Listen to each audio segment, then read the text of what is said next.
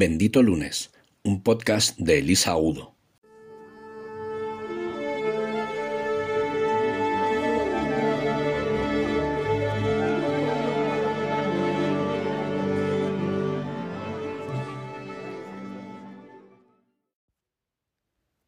Hola benditos.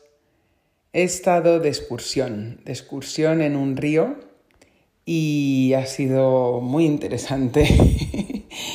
no solo por encontrar un, paraíso perdido aquí en, Málaga, sino por, todo lo que he aprendido de por dentro, ¿no? Eh, ¿Qué os voy a contar? Yo no soy la mejor persona para una excursión. Yo tengo mis, mis no sé cómo llamarlo, mis dificultades, eh, bueno, ¿cómo decirlo no técnicamente? Soy un poco patosa. Esa es la definición más exacta que se me ocurre.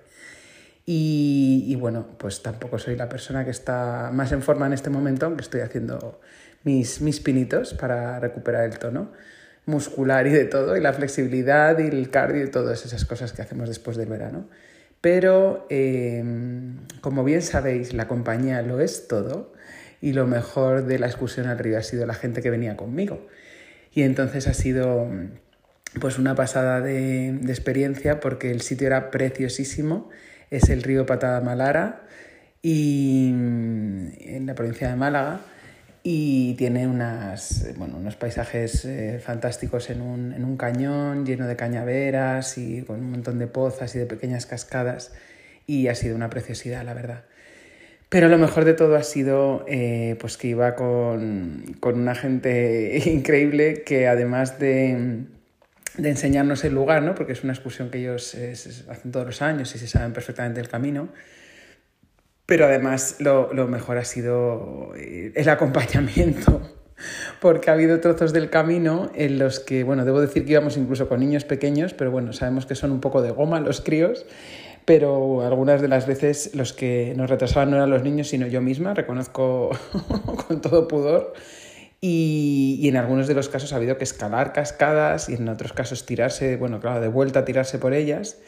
Y han tenido una paciencia infinita conmigo hasta el punto de que en una de ellas yo me atasqué. A la ida pues fue un poco más de, pues esto que se suele decir, de te pesar culo, ¿no?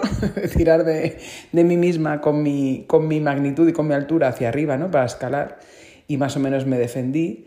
Pero claro, a la vuelta eso había que bajarlo y entonces yo no quería hacer rappel ni quería hacer romperme la crisma, ¿no? Entonces no era una gran cascada, era una cosa muy pequeñita, pero ya sabéis que el miedo es libre y entonces, eh, bueno, pues me quedé un poco atascada ahí que no me atrevía a saltar y no solo fueron majos y pacientes, sino que es que empezaron a aplaudirme y a vitorear y ya me tuve que tirar.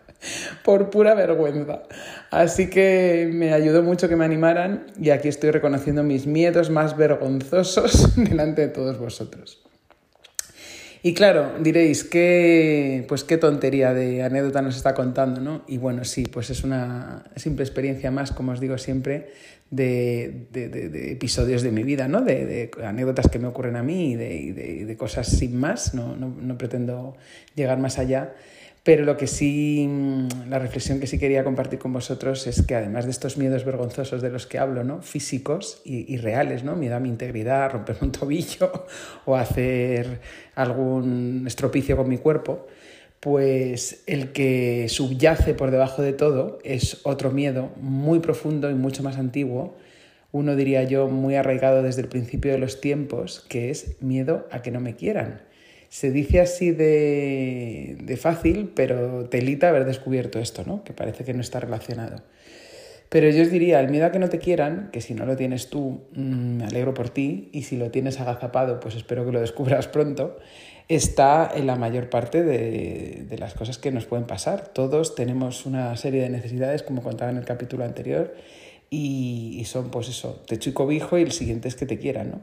Y entonces eso, eh, algunas personas lo tenemos más cubierto y otras menos y simplemente pues a veces nos enteramos y a veces no, ¿no? Muchas personas reaccionan a ese tipo de cosas sin ni siquiera saberlo.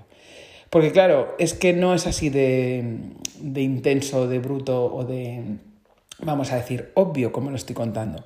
Puede ser que coja formas diferentes eh, que son las que yo he ido analizando después, ¿no? Porque en la excursión no me puse a analizar, me puse allí a chapotear en el agua, a comerme bocata de lomo y simplemente a disfrutar del día. Pero yo cuando luego he estado pensando un poco que, que se me había movido ahí, que se me revolvieron muchas cosas dentro, pues claro, ese miedo tiene distintas formas, ¿no? distintos disfraces. Pues puede ser vergüenza por lo que pensarán, eh, ¿no? El, qué vergüenza, están aquí viendo como yo no salto una cascada, ¿no? Y hay niños que lo hacen y yo no. O puede ser que de repente te floje la autoestima, que digas, jolín, pues es que ya me vale a mí porque soy una inútil y esto yo tendría que saber hacerlo y no sé qué. Bueno, pues cosas feas que nos decimos a veces. O puede ser mala percepción de mi propia imagen, que yo diga, pues eh, esto es por culpa de no eh, haber retomado suficientemente el yoga, o esto es porque me sobran kilos, o esto es porque soy patosa, ¿no? O, esa autopercepción que tengas de ti mismo. Claro, si yo te cuento esto, es, es, que lo que se ve, lo que veían las personas que venían conmigo, es solo físico. Pues puede ser falta de costumbre, de, de no hacer muchas excursiones, o poca resistencia ¿no? al andar, o, o falta de, de, entrenamiento o inseguridad al pisar, porque claro, íbamos todo el camino pisando cantos rodados que resbalaban un montón, algunos con musgo, y aunque no era muy difícil de, de nivel la excursión, eh, pero bueno, pues, pues esa falta de, de, costumbre pues me daba inseguridad, ¿no? Entonces eso es lo que se ve, lo que, lo que ves desde fuera. Pero debajo hay muchas más cosas que tú no sabes.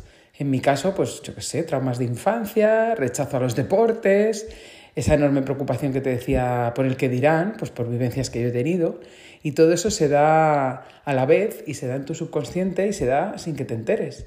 Entonces tú solamente crees que es que estás derrapando en una cascada y lo que está por dentro es, está en tela de juicio toda tu autoimagen, tu autopercepción, tu autovaloración, tu autoestima, todo muy auto, incluso muy automático, ¿sabes? Se, se despliega sin que te enteres. Y te cuento esto porque yo misma no me enteré. Yo solo me di cuenta de que estaba revuelta y de que me lo pasé fenomenal, pero que por dentro había cosas que escocían, ¿no? Y de todas estas reflexiones me las he hecho días después, eh, cuando me para un poco pues en meditaciones, me venían insights, en momentos así un poco más lúcidos, a veces incluso en la ducha, ¿no? Pero te vienen flashes de, ah, amigo, esto es lo que pasó aquel día, que es que esto y esto y esto eh, me explotó en la cara, ¿no? Entonces te das cuenta de cosas, a veces nimias, ¿no? Como esta, que no, no ha habido ninguna anécdota llamativa ni nada que recalcar, aparte de los aplausos. Pero, pero te das cuenta de estas cosas cuando, pues cuando tienes un poco de, de conciencia, ¿no? De, de, autoconocimiento y de, bueno, pues cuando revuelves un poco en tu interior, que es lo que hago yo simplemente. Y te lo cuento por si te apetece a ti, rebuscar un poco y ver, pues qué automatismos tienes o qué cosas se te mueven a ti o cuáles son tus excursiones del río, ¿no? Porque al final cuando, cuando se nos mueven cosas dentro y cuando nos saltan algunas chispas o algunas, pues eh, cuando sientes que algo está pasando y no sabes muy bien qué, la única manera es mirar hacia adentro y, darte cuenta de cuál es tu tema y bueno, pues a veces eh, lo podrás hacer con ayuda o a veces lo podrás hacer solo o a veces no te apetecerá hacerlo. Y está todo bien, simplemente quería compartir contigo esto que es pues, el pensamiento que me ha venido a mí en, en, esta, en esta ocasión. Y como dijo un sabio, eh, tenemos la edad psicológica del dolor que hemos sido capaces de superar. Es una frase que, que me gustó mucho, que la vi hace un tiempo. Y realmente, pues esto me pilla en un momento en el que yo estoy pasando página de, de muchas cosas de mi vida. Y bueno, cuando no puedo, incluso estoy cambiando de libro, porque no siempre se puede pasar página. Y, y, estoy tratando de contarme una historia distinta ¿no? de, de, de, algunas vivencias que he tenido y de, y de cómo me han podido afectar. Y la verdad es que debo decir, y lo digo sin pudor porque bueno, pues estoy contenta del trabajo personal que estoy haciendo, ¿no? que, que es, pues requiere coraje y requiere compromiso con uno mismo, ¿no? aunque el camino no sea fácil. Pues en este camino me, estoy, me está gustando cada vez más lo que voy encontrando ¿no? dentro de mi libro de la vida. Y estoy contenta porque, porque son cosas que he tenido pendientes durante años y que creo que ya era necesario dejar, dejar partir, ¿no? Pues porque creo que, que voy a ser mejor profesional eh, si las dejo marchar, ¿no? Para, para poder ocuparme de otros, eh, lo primerísimo que tengo que hacer es ocuparme de mí misma. Y, porque además de mejor profesional y mejor facilitadora o acompañante, eh, por supuesto lo que voy a ser es mejor persona. Así que en esas estoy y estas son las cosas que voy descubriendo por el camino, porque ya sabes que la excursión puede ser difícil, como, como alguna de las que hayas hecho. Esta del río no, fue, no lo fue tanto, pero el mayor viaje mmm, siempre es el más completo y el más deslumbrante y siempre es hacia adentro. Así que desde aquí, muchísimas gracias a Francis, a Belén, a Fran, a David. Gracias por creer en mí, no solo en el río, sino en todo lo demás. Soy Elisa Agudo y espero que tengas un bendito lunes.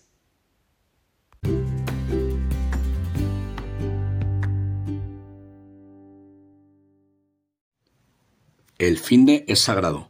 A partir de ahora, el lunes puede ser bendito.